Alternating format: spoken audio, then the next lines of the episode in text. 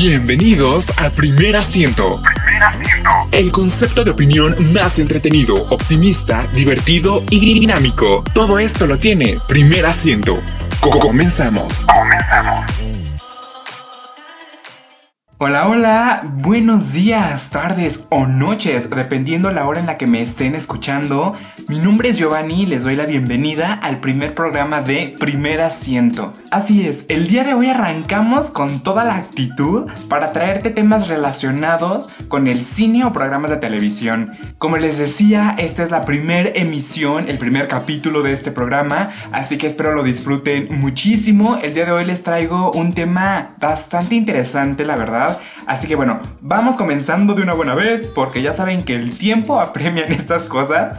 Pero no sin antes recordarte que puedes mandar tus opiniones, ideas o sugerencias a todas mis redes sociales. Me encuentras en Facebook, Twitter, Instagram e incluso YouTube como arroba. De todas maneras, si no sabes cómo se escribe, no te me preocupes. En la descripción de este podcast vas a poder encontrar el username para que sea fácil para ti encontrarme y mandar tus ideas, tus opiniones, porque para nosotros es muy importante saber lo que pasa por tu cabecita.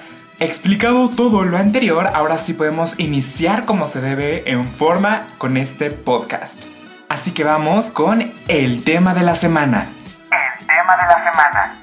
El tema que vamos a abordar el día de hoy es uno que me encanta y me apasiona por completo. De verdad, estoy muy emocionado por traerles este tema, ya que es como una extraña fusión entre dos temas que me apasionan, como lo son el cine y la literatura. Así que muy posiblemente, como ya sabrás por el título del podcast y por las pequeñas pistas que te he dado, el día de hoy vamos a hablar sobre las adaptaciones cinematográficas. No sé si han notado que en los últimos años hemos estado viendo diversas adaptaciones que están en pantalla grande. Y miren, honestamente esto no es algo nuevo, esto se lleva dando desde hace años. Sin embargo, debemos reconocer que en los últimos años esto se ha hecho un poco más notorio, un poco más evidente, debemos tener en cuenta que desde siempre la literatura ha servido como fuente de inspiración a muchas películas, a muchos directores, en diferentes ámbitos, ¿no? No simplemente en la trama de la historia, sino también en la formación de los personajes, en la formación y creación de mundos. Debemos entender que el cine está muy familiarizado con la literatura. Debo reconocer que soy un lector apasionado, me encanta leer, me encanta ver cine y cuando de pronto me entero que van a hacer alguna adaptación de uno de mis libros favoritos o de alguno de los libros que ya leí, de verdad que me emociono muchísimo pero también me he topado con personas a las que realmente no les gustan las adaptaciones cinematográficas porque suelen decir y pensar que cuando van a adaptar un libro a una película se pierde totalmente la esencia, hay escenas que eliminan, personajes que desaparecen o incluso diálogos que nosotros al leer la novela consideramos importantes, pero que en la película se omiten por completo. Por supuesto que los libros y la literatura es una fuente principal para la creación de una adaptación cinematográfica, es una de las fuentes más importantes en la actualidad, pero no es la única. Recordemos que hay diversas películas que han surgido gracias a la inspiración de videojuegos, de cómics, de revistas e incluso de artículos que se han encontrado por internet. Entonces los libros no son la única fuente de inspiración. Recordemos por ejemplo en el caso de los videojuegos está esta industria que es muy conocida y que ha tenido mucha popularidad como lo es Resident Evil, que es una franquicia que la verdad ha tenido muchísimo impacto. También recordemos por ejemplo en el caso de los cómics a Marvel con los superhéroes que recientemente están teniendo un éxito bastante notorio. A mucha gente le están gustando las películas de superhéroes. Están teniendo mucha popularidad y la verdad es que es muy interesante. Pero los libros, sin lugar a dudas, desde tiempos ancestrales, señoras y señores, han funcionado, han servido para la creación de varias películas. Y esto lo podemos ver también ejemplificándolo un poco en el caso de la saga de Harry Potter, por ejemplo que están basados en la saga con el mismo nombre, escrito por J.K. Rowling, otra trilogía que también es muy popular como Los Juegos del Hambre, escrito por Susan Collins, que también eh, ha sido una adaptación muy muy buena, El Señor de los Anillos, Los Miserables, Don Quijote de la Mancha, etcétera, etcétera, etcétera. Aquí nos podemos llevar una hora entera mencionando nada más títulos que han sido adaptados. La razón por la que me interesa tanto este tema es porque he podido notar una evolución en mi pensamiento y es algo que quiero compartir con ustedes por si de pronto en algún momento ustedes tienen el mismo pensar, el mismo sentir que, que su servidor, pues para compartirlo, ¿no? Llevo años siendo lector apasionado, la verdad es que me encanta la literatura, es algo que me apasiona por completo, al igual que el cine y el arte en general.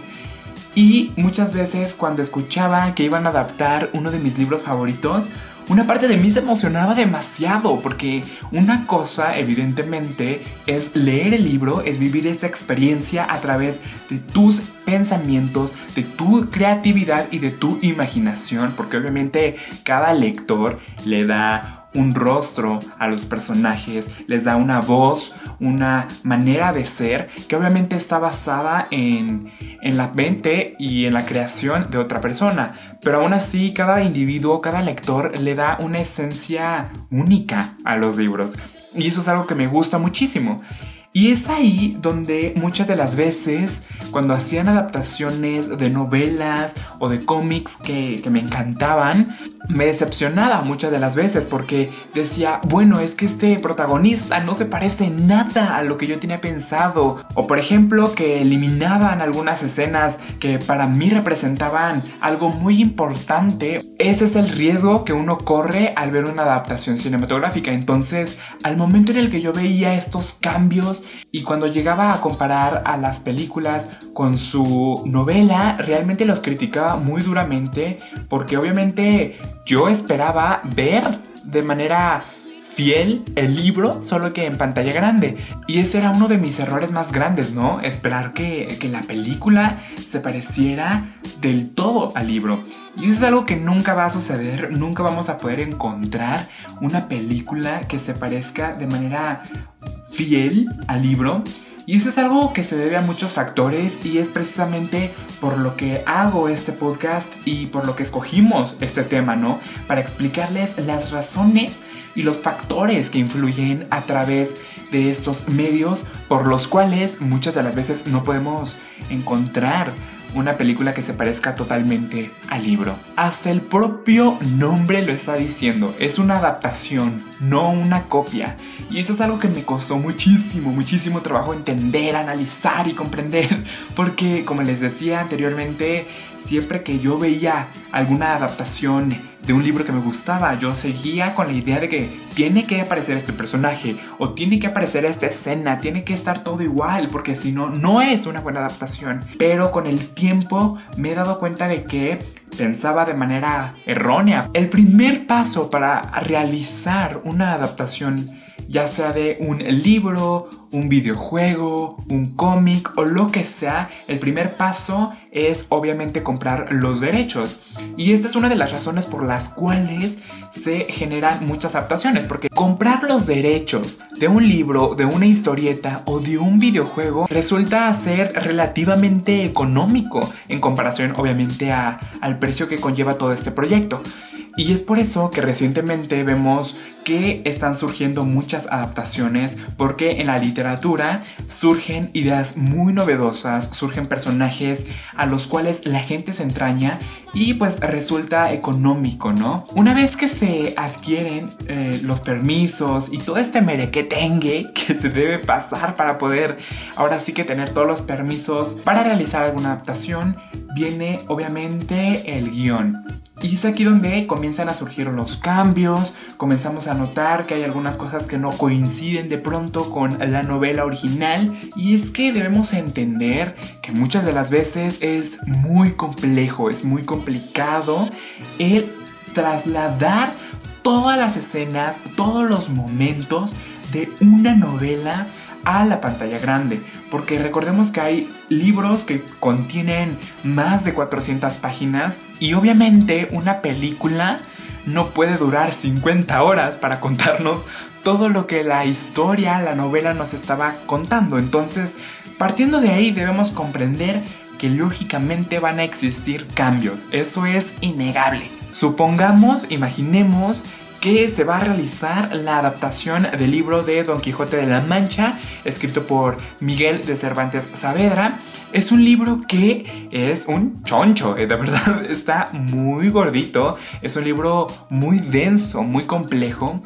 Ahora imagínense llevar a todas esas páginas, todas esas escenas a la pantalla grande. Obviamente resulta ser un trabajo bastante complejo, bastante difícil, por lo cual las personas y los productores, los guionistas deciden nada más tomar las escenas principales, las escenas más icónicas de los libros, de las historietas, para darle obviamente una forma más coherente y más corta a la historia. Además, aquí entra un punto muy importante que, que debemos aclarar. Cuando se compran los derechos para poder realizar una película, en ningún momento se especifica que tienen que tomar como referencia la historia principal, porque recordemos que cuando se compran los derechos, esto puede ser nada más para adquirir el título de una novela, el título incluso de un videojuego, pero que no tenga relación con el contenido del mismo, es decir, supongamos que vamos a adaptar, como lo mencionaba, el libro de Don Quijote de la Mancha, entonces compramos los derechos, ¿no?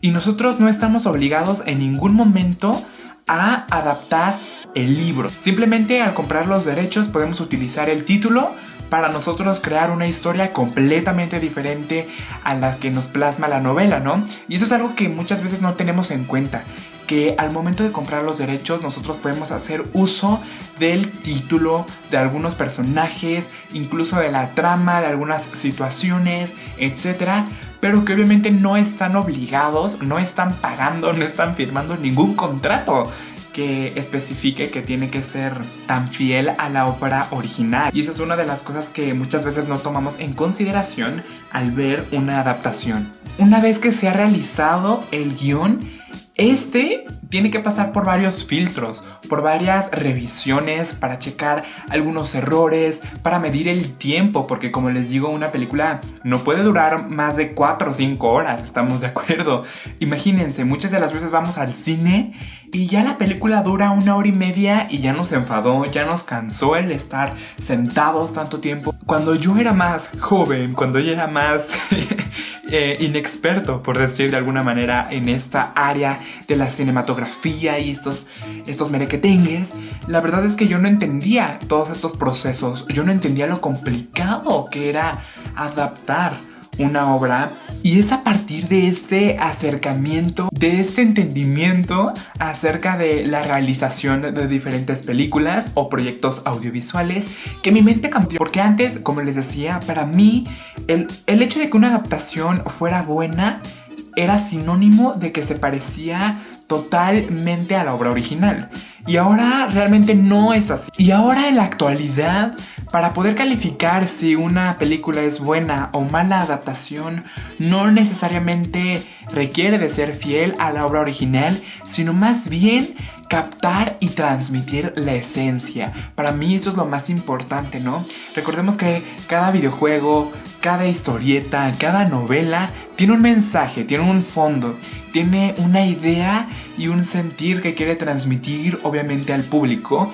Y para mí eso es lo más importante en la actualidad para poder decidir si una película es buena adaptación o no. Porque eso quiere decir que se ha hecho un buen trabajo estudiando la obra original. Eso para mí es mucho más valioso que el hecho de que una película sea igual al libro, porque muchas veces podemos ver adaptaciones que sí, efectivamente pueden ser muy parecidas a su novela original, pero que no tienen la esencia. Podríamos llegar a decir que la esencia es el alma del proyecto, es el alma de la película. Muchas veces podemos ver el cuerpo y podemos decir, bueno, está bien estructurado, pero le falta la esencia, le falta esa chispa que haga que el espectador se comunique, se conecte y se clave con la historia, con los personajes. Para muchos de nosotros que somos eh, lectores desde ese tiempo, una de las ventajas de poder leer es que podemos de cierta manera vernos reflejados en algunos personajes, ya sea en su manera de pensar, en su manera de actuar. Y muchas veces cuando vemos las películas de dichos libros, queremos volver a sentir esa emoción, esa conexión con los personajes y en ocasiones realmente nos salimos decepcionados de la sala porque decimos, es que así no era el personaje. Pero cuando nosotros vemos que la película transmite esta esencia, esta ideología, es ahí donde realmente uno se siente satisfecho, o por lo menos es algo que, me sucede a mí. Como les digo, nada nos asegura que lo que vayamos a ver en pantalla grande sea totalmente fiel y apegado a la novela original. Pero por supuesto que me interesaría muchísimo conocer tu opinión, así que ya sabes, deja tus comentarios, tus opiniones, porque de verdad este espacio es tuyo, no solamente es nuestro, sino que también es tuyo.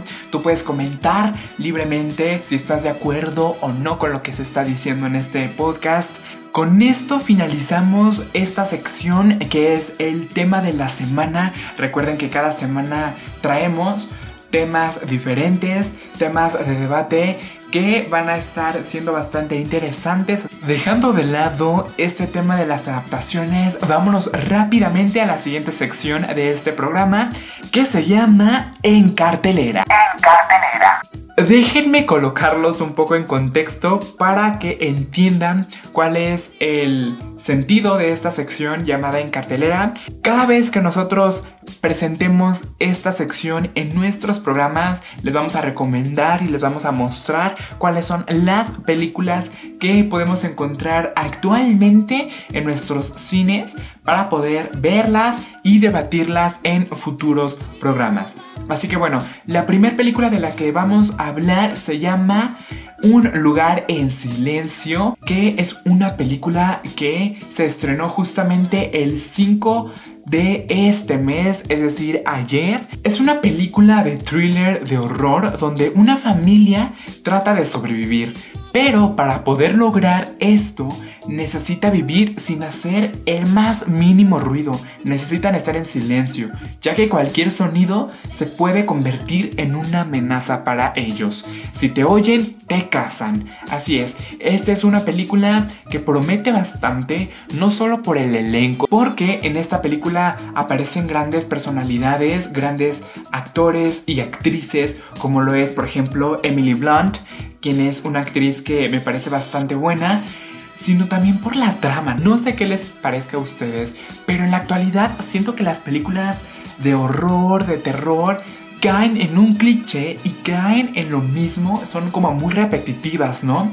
Y eso llega a un punto en el que me cansa y digo, ¿sabes qué? Es que es más de lo mismo y no quiero ver esto. En cambio, esta película tiene una idea bastante original, bastante novedosa y siento que si la manejan de una manera adecuada, nos pueden dar un resultado bastante, bastante favorable. Así que bueno, esa es la primera recomendación de esta sección. La segunda se llama Un viaje extraordinario. En esta película tenemos a Donald, quien es un veterano de la Real Fuerza Aérea Británica y navegante aficionado. Este personaje decidió participar en 1968 en la Golden Globe Race, que es una competición que consistía en circunnavegar alrededor del mundo sin paradas para obtener un suculento premio que lo ayudaría a solventar las finanzas que tenía. Pero las cosas no salen del todo bien esta es una película de drama que también se estrenó este 5 de abril, así que ya lo tienen dos recomendaciones que pueden ir a ver este fin de semana con sus amigos, con su familia, para en próximos podcasts em, debatirlas y ver qué nos parecen, cuáles fueron los puntos fuertes y los puntos débiles de estas. Recordemos que también hay otras películas como Los Ojos del Mar, Noche de Juegos, El Gran Huracán categoría 5. Que bueno, este tipo de películas no son mis favoritas, debo, debo reconocerlo. Me parecen películas que realmente no aportan nada. Pero bueno, ese es otro tema. Ahí tienen estas opciones para ir a disfrutar del cine con sus amigos, con su familia este fin de semana. Y bueno, vámonos rápidamente a la siguiente sección de este programa llamada La Recomendación Hipster. Recomendación. En esta sección se les estará recomendando una serie, una película, un cómic o lo que sea para que ustedes puedan disfrutar también este fin de semana. Y bueno, en esta ocasión les voy a recomendar una película que es original de Netflix y se llama Y nadie más que tú.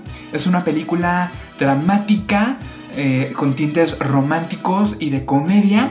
Es una película que nos muestra la historia de una chica que su vida da un giro radical al darse cuenta de que tiene cáncer. Entonces vemos la historia y la evolución de esta, de esta chica y cómo es que va aprendiendo a ser fuerte no solo para ella misma, sino también para sus amigos, para su pareja y para su familia, que es lo más importante. Entonces, es una película muy divertida, con actuaciones muy buenas, transmite ideas y mensajes muy buenos. Es una película que me pareció muy amena, muy, muy disfrutable. Tiene partes bastante agradables, bastante graciosas. Los personajes son muy entrañables. De verdad que les vas a agarrar cierto cariño y cierto afecto.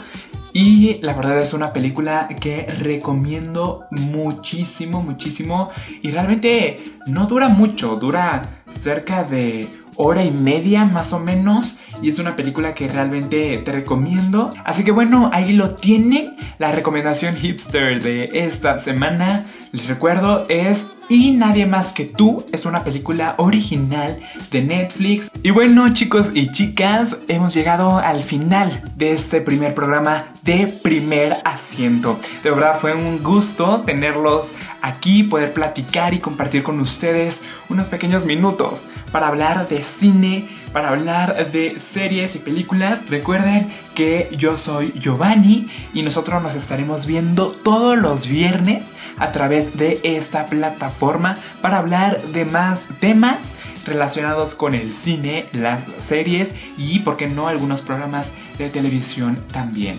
No olviden que tenemos diversas redes sociales donde puedes dejar tus opiniones, sugerencias e ideas. Recuerda que tenemos Facebook, Twitter, Instagram, YouTube y en todas las redes me puedes encontrar como arroba GeoNewsTime. Yo hasta aquí me despido, espero tengan un excelente fin de semana. Disfruten con sus amigos, con su familia, con sus mascotas. Dense un tiempo para relajarse y pensar en ustedes. Muchas veces vivimos muy acelerados, ¿no? Queremos hacer todo y rápido en poco tiempo, pero muchas veces nos olvidamos de pensar en nuestra felicidad. Así que este fin de semana les propongo a que cada uno de ustedes busque un pequeño tiempo para consentirse a sí mismos, para consentir su cuerpo y recargar energías para iniciar el lunes con más. No olviden que nosotros nos vemos el próximo viernes. Los quiero muchísimo, les mando un abrazo fuertesísimo y nosotros nos estamos viendo aquí en primer asiento. Las luces se apagan, pero la diversión continúa el próximo viernes. El próximo viernes. Con más entretenimiento, solo aquí, en primer asiento. Hasta la próxima.